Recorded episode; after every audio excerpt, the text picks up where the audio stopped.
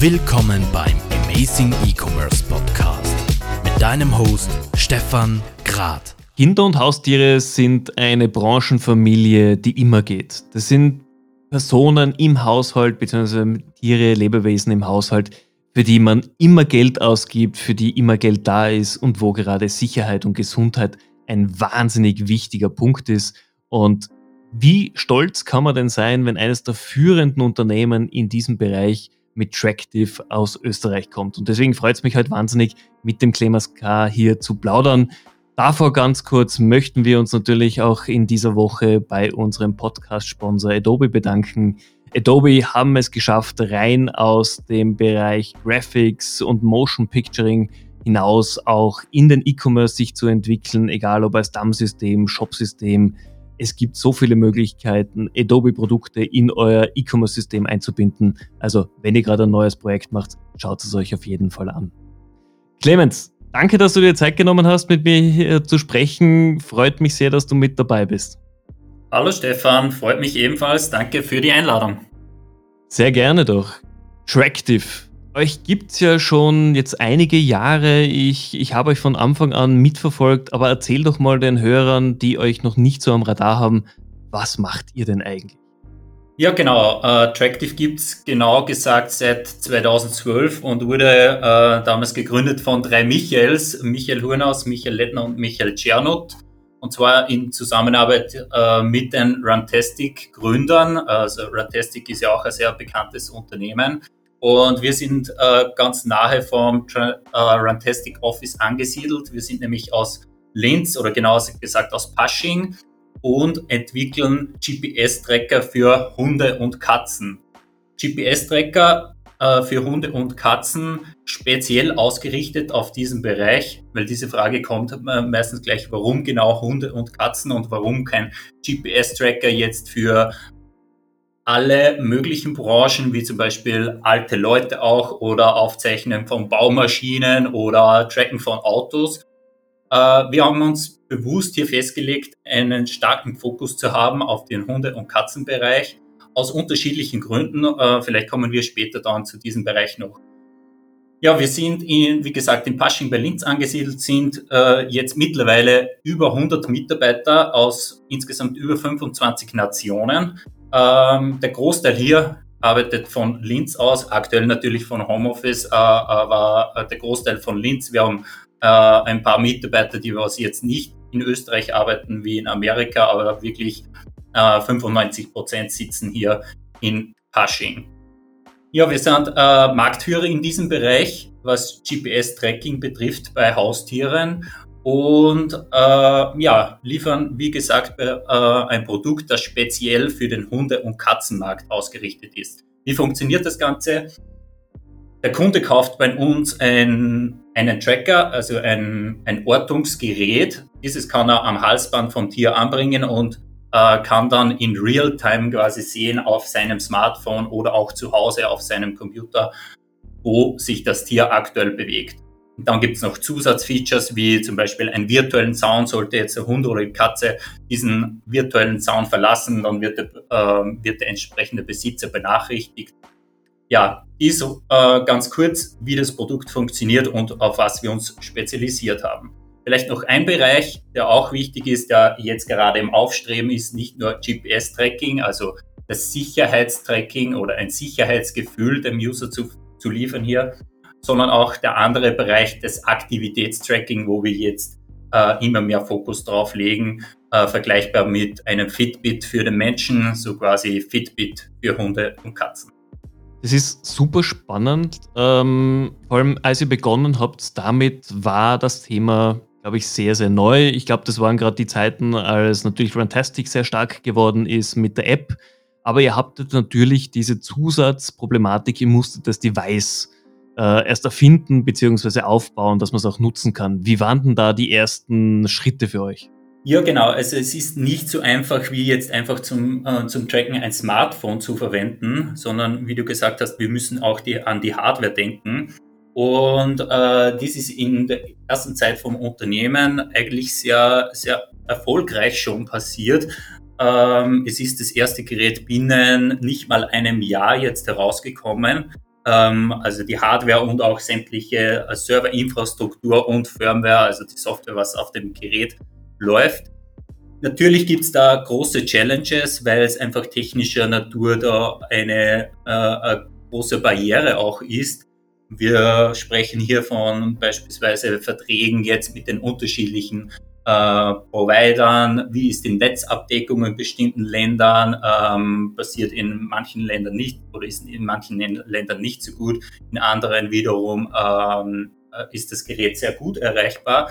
Das ist absolut eine große Challenge, die nicht nur zu Beginn, sage ich mal, ein Thema waren, sondern auch weiterhin bei der Entwicklung von neuen Geräten äh, ein großes Thema ist wie wir gerade gesagt haben, also ihr, ihr seid ja sehr stark im Katzen- und Hundebereich, weil ihr euch darauf fokussiert habt. Haustiere ist ein wichtiges Thema.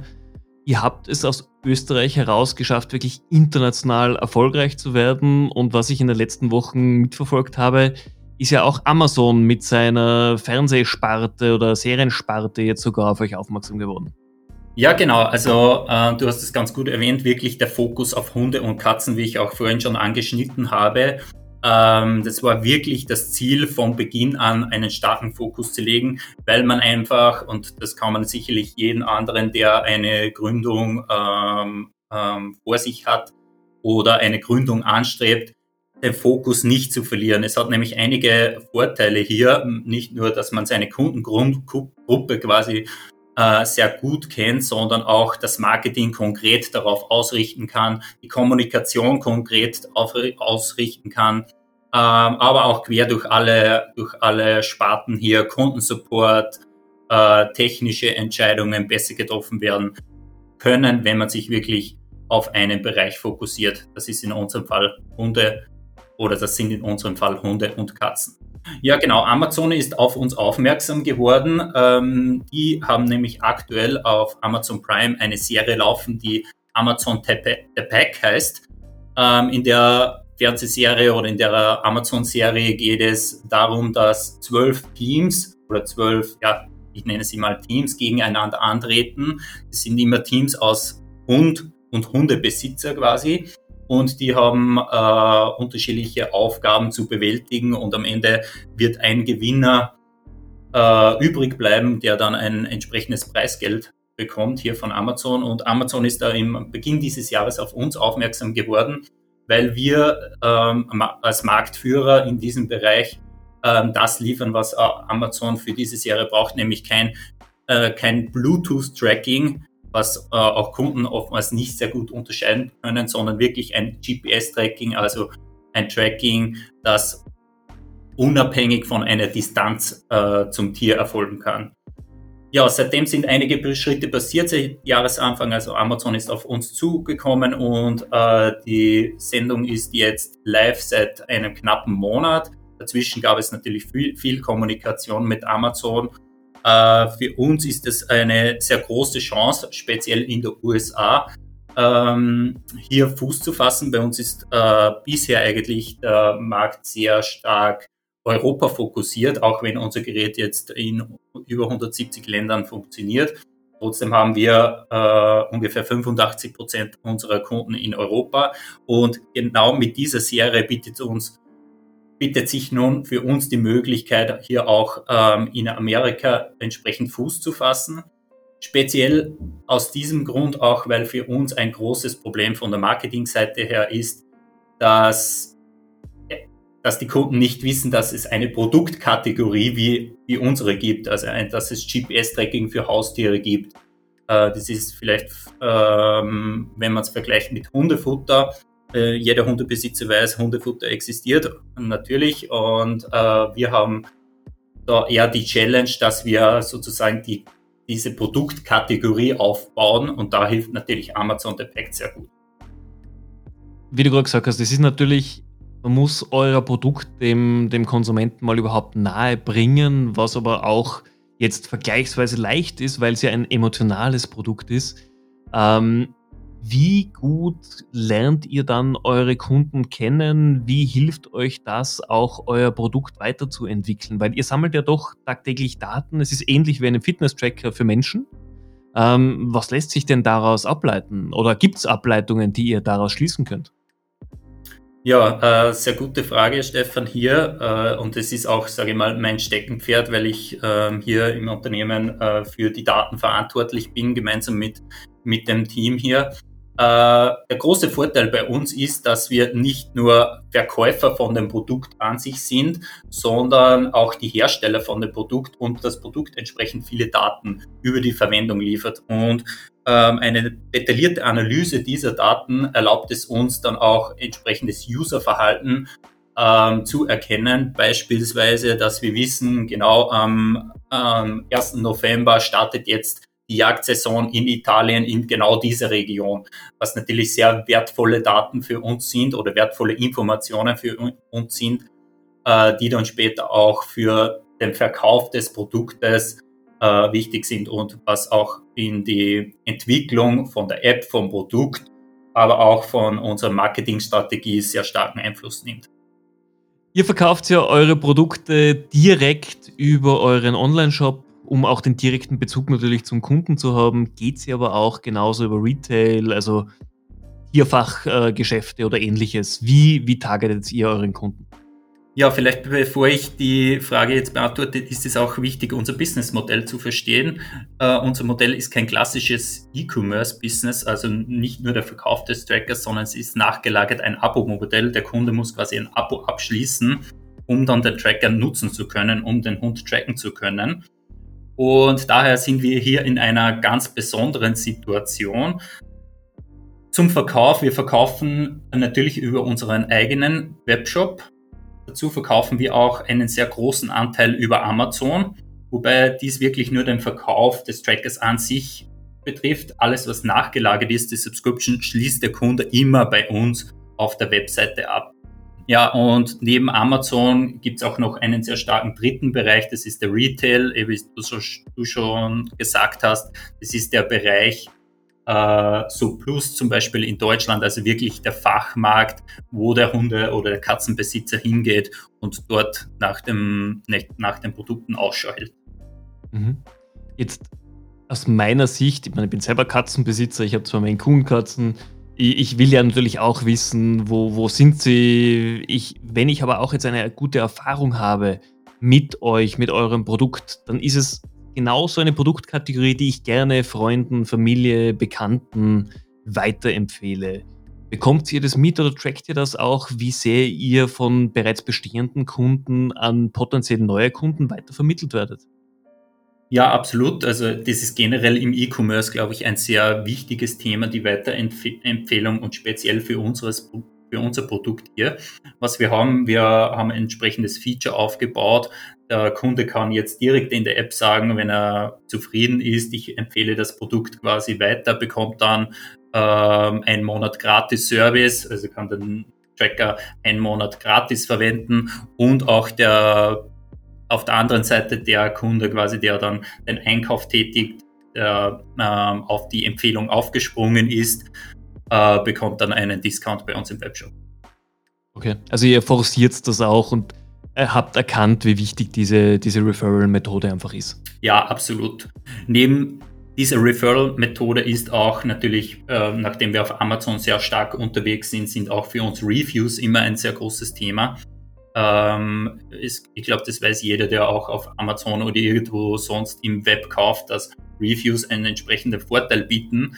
Hier ist ein großer Vorteil, wir kennen die User wirklich und wir kennen die Usage von den Usern und wissen, ein Kunde, der jetzt das Gerät schon sehr lange verwendet oder der äh, das Gerät sehr häufig verwendet und äh, ist demnach mit sehr hoher Wahrscheinlichkeit zufrieden mit dem Gerät, was uns natürlich hilft, den Kunden dann speziell nach einem Review auf einer der Plattformen zu fragen. Okay. Jetzt habe ich eine etwas andere Frage, weil was ich mitbekommen habe, es hat mal das Thema gegeben, als ihr kurz in den USA gestartet seid, habe ich mal einen wunderbaren Artikel gefunden. Ich weiß nicht mehr welches Medium das war äh, wo es geheißen hat, ja, ein Ehemann hat seiner Frau quasi einen Tiertracker in die Handtasche oder ins Auto hineingegeben, um quasi sie nachzuvollziehen, wo sie sich denn so rumtreibt und ob sie fremd geht. Ähm, und sowas gibt es ja in den USA immer wieder und das fällt dann öfter mal auf den Hersteller zurück. Hattet ihr auch solche Erlebnisse? Es gibt natürlich äh, Fälle, wo wir nicht wissen, wo, äh, wofür der Kunde explizit den Tracker verwendet. Äh, es ist aber so, dass der Tracker wirklich ausgerichtet ist von allen seinen Features für das Tracken von Hunden und Katzen. Was der Kunde dann wirklich damit macht, bleibt ihm oder ihr selbst überlassen. Uh, unser Fokus ist hier auf Katzen und Hunde was der Kunde macht, ist hier für uns eher nebensächlich. Okay, da muss also jeder wirklich eigenverantwortlich dann handeln und so ist, ist, einfach selber zuständig dafür, wie, es, wie er das Produkt tatsächlich einsetzt. Genau. Okay, spannend. Ähm, für mich natürlich immer eine wichtige Frage, vor allem wenn jemand das Produkt selbst herstellt. Wie wichtig ist für euch Social Media Marketing? Ihr seid in einem so emotional aufgeladenen Thema mit Haustieren besetzt. Wie geht es euch damit? Welcher Kanal ist für euch eigentlich der führende Vermarktungskanal? Ja, vom Marketing sind wir es, äh, der führendste Kanal, sage ich mal so, ist für uns Google an sich. Ähm, sobald die Kunden erfahren, es gibt diese Produktkategorie, fangen die äh, Leute an zu googeln und äh, dort holen wir sie dann ab. Aber wie du sagst, für uns sind auch Social Media Kanäle, also äh, Facebook, äh, sehr interessante Kanäle äh, aber auch zum Beispiel Instagram oder jetzt ganz neu TikTok, äh, sehr wichtige Plattformen. Bei Instagram kann man sagen, was wir in diesem Jahr sehr stark fokussiert haben, ist das Influencer-Marketing, äh, wo wir mittlerweile mit mehreren hundert Influencern kooperieren. Die bekannteste unter ihnen Lindsay Vonn, also die ehemalige Skirennläuferin und ähm, äh, die ehemalige Skiweltmeisterin, die wir seit jetzt zwei Monaten als unsere Influencer oder als eine Influencerin gewonnen haben. Sie ist auch ein fanatischer Hunde, eine fanatische Hundebesitzerin. Ähm, hier sehen wir schon sehr, sehr, sehr gut, dass dies für uns funktioniert. Einfach aus dem Grund, wiederum, die Kunden wissen nicht, dass es die Produktkategorie gibt. Nun sehen Sie von bekannten, prominenten, ah, die, die haben einen GPS-Tracker oben. Die Kunden dann beginnen, nach solchen Geräten zu googeln. Dort holen wir sie ab und bekommen sie in unserem Funnel. Das heißt, ihr merkt auch tatsächlich schon die Auswirkungen dieser Kooperationen. Absolut, ja. Ja, es zeigt doch, dass wenn man die richtigen Personen, die auch natürlich von der Persönlichkeit und von der Ausstrahlung zum eigenen Unternehmen passen, dass es dann durchaus Sinn macht, solche Markenbotschafter für sich arbeiten und sprechen zu lassen. Ja, genau. Die Kunden ähm, sehen halt die Gemeinsamkeit. Ich sage mal, äh, das ist ein Hundebesitzer und ich bin auch ein Hundebesitzer. Und dann ist es noch eine Persönlichkeit, die, äh, die vielleicht noch ein Idol ist oder die, äh, die man aus dem Fernsehen kennt oder wie auch immer, wo entsprechende Sy Sympathien ähm, vorhanden sind. Und ja, das ist entscheidend dann speziell für ein Produkt, welches wir da am Markt anbieten. Sehr spannend. Jetzt ein Thema, das ich zwar versuche im Podcast so gut wie möglich ja, auszuklammern, aber es gehört einfach für 2020 noch dazu. Wie hat euch denn Covid getroffen? War es so wie bei den meisten Online-Händlern, dass ihr nicht mehr gewusst habt, woher mit den Produkten, dass ihr überhaupt shippen könnt? Oder wie, wie war es bei euch? Also generell bei uns auch im Vorhinein schon, ähm, vor Corona war, ich würde man sagen, 95 Prozent unserer Sales online. Auch wenn wir jetzt über Retail sprechen, was ich vorher gesagt habe, im, im Fachmarkt quasi, auch da waren die Sales hauptsächlich online, also zu Plus. Äh, in Deutschland hat das Gerät auch nur online an, äh, angeboten. Daher hat sich für uns jetzt in diesem Sinne dieses Jahr nicht so viel geändert weil wir schon zuvor online sehr, eine sehr starke Präsenz hatten. Natürlich war es ein, eine, ein sehr herausforderndes Jahr und ist auch noch ein sehr herausforderndes Jahr. Äh, wir sehen es nicht nur jetzt in den Sales, sondern wir sehen es interessanterweise auch in den Daten, wie das Corona-Jahr so, sich so auf die Hunde- und Katzenbesitzer auswirkt. Ähm, aus, diesem, aus diesem Blickwinkel ist echt spannend, hier in die Daten zu schauen. Sieht man mehr Aktivität jetzt, wo die Leute mehr im Homeoffice sind? Wahrscheinlich schon. Ja, also man sieht beispielsweise den, jetzt aktuell sind wir im zweiten Lockdown, man sieht sehr gut den zweiten Lockdown in den Daten, äh, wo die Hunde dann eigentlich weniger aktiv sind. Also die Hunde- und Katzenbesitzer bleiben eher zu Hause. Man sieht es insofern auch in den Daten mit dem Ausgehverbot nach 20 Uhr, was wir in Österreich gesehen haben. Das reflektiert sich dann auch sehr gut in unseren Daten. Nachdem wir jetzt einige Einblicke bekommen haben in das Unternehmen, für das du tätig bist, würde es mich natürlich interessieren, wie selbst du dich organisierst, dich weiterbildest. Du bist in einem sehr schnell bewegenden Umfeld tätig, du beschäftigst dich mit Datenanalyse. Wie, wie siehst du denn das? Äh, ist es ein Job mit Zukunft? Äh, ist es ein Job, wo du sagst, wenn heute jemand in der Ausbildung ist, wäre das ein Schwerpunkt, auf den man sich fokussieren sollte? Ja, absolut. Ich kann es äh, jedem nur empfehlen. Also es ist kein, äh, kein Job, der was jetzt irgendwelche Langeweile mit sich bringt. Daten klingen manchmal etwas verstaubt oder nach Langeweile, aber das ist absolut nicht der Fall. Es ist sehr, sehr interessant, äh, speziell wenn man dann Entscheidungen basierend auf diesen Daten treffen kann, wo man wirklich sagt, diese Entscheidung wäre eigentlich so nicht möglich gewesen, äh, nur durch die Unterstützung von Daten. Also absolut ein Berufszweig, den ich weiterempfehlen würde. Jetzt, wir wissen und wir kennen alle den Spruch, Daten sind das neue Gold. Wobei ich kenne es halt aus der Praxis, viele Unternehmen sammeln viele Daten über jeglichen möglichen Kanal und es wird halt im Alltag so gut wie nichts davon sinnvoll genutzt. Erzähl doch mal, wie, wie siehst du sowas? Äh, was sind deine Ansätze? Wie kann man auch mit sinnvollen Datensammeln beginnen und vor allem, was mache ich denn dann damit alles? Ja, äh, gut, dass du das ansprichst. Es ist absolut kein guter Ansatz, wenn man jetzt als Unternehmer herangeht und sagt, äh, so viel Daten wie möglich sammeln und einfach sammeln, sammeln, sammeln und man weiß nicht wirklich, was man mit den Daten machen kann. Äh, so mächtig sie sind, aber man muss die Daten dann auch irgendwie verwerten. Und grundsätzlich sage ich immer, äh, für mich gibt es da drei Punkte, wenn ich es äh, zusammenfassen kann, die da speziell wichtig sind. Das erste ist einmal, sich Gedanken zu machen, an welchen Metriken bin ich eigentlich interessiert und äh, auf welche Metriken sollte man sich fokussieren, also auf welche Daten fokussieren. Es ist äh, quasi Alltag bei uns auch in der Firma, dass irgendwer kommt und sagt, er wäre interessiert an diesen und diesen Daten, wo ich dann äh, häufig zurückspiele und sage, äh, wofür brauchst du das, um welche Entscheidung zu, trecken, äh, zu tätigen.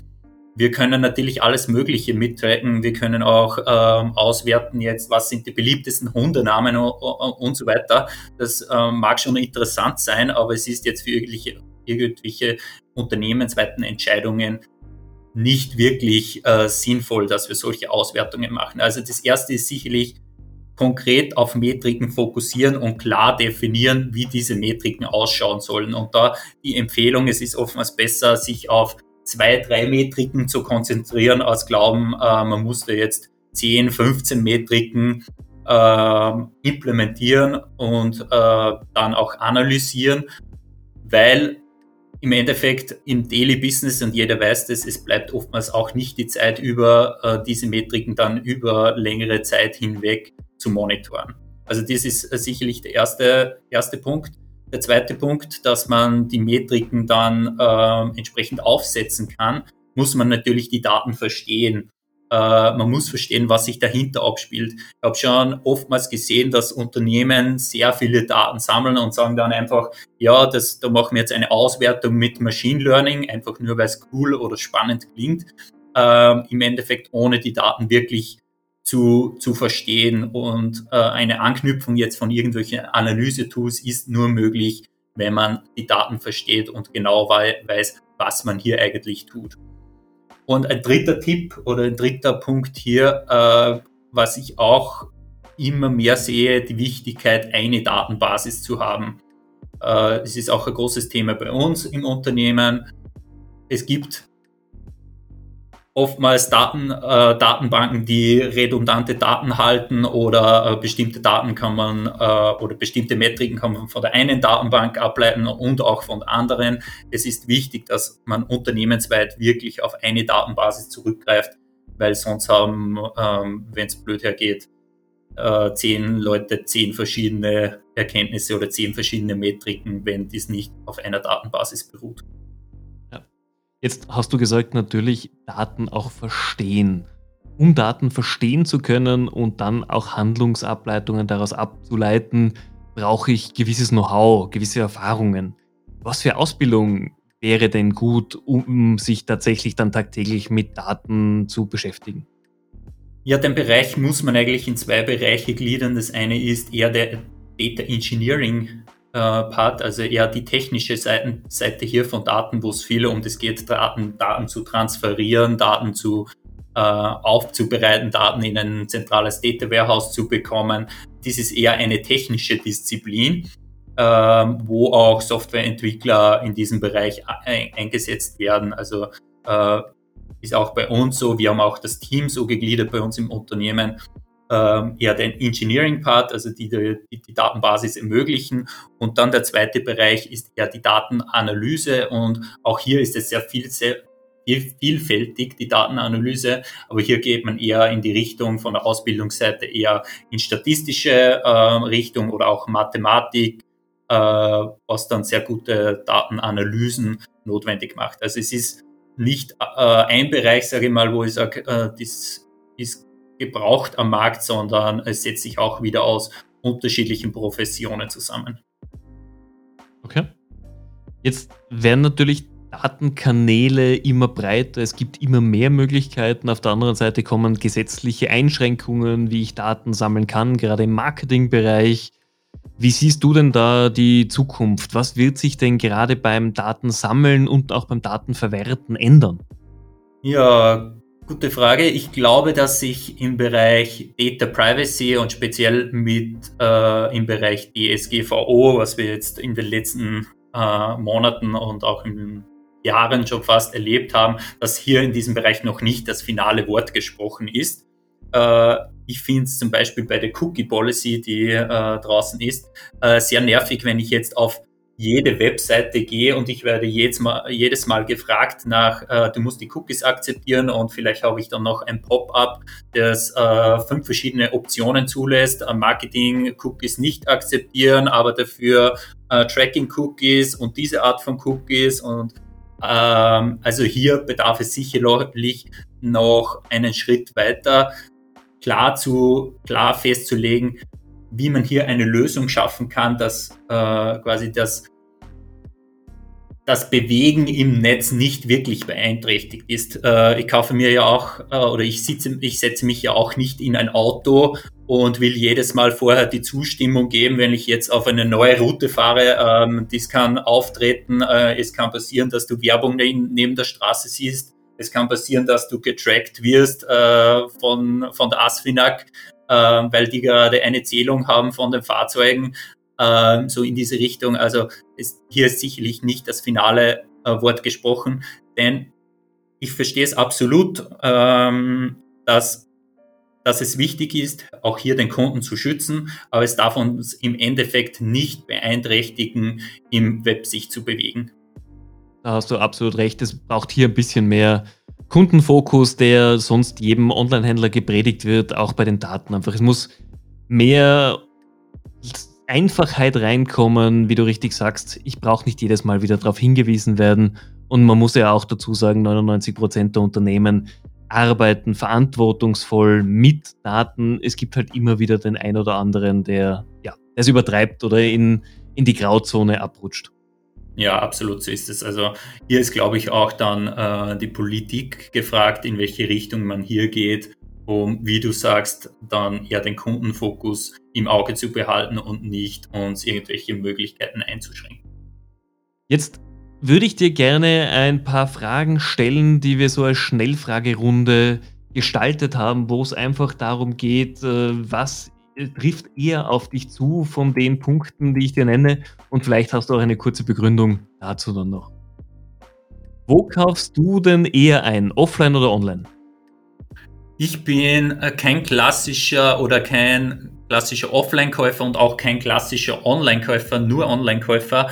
Ähm, ich kaufe, sage ich mal, beides oder verbinde beides sehr gut zu kombinieren.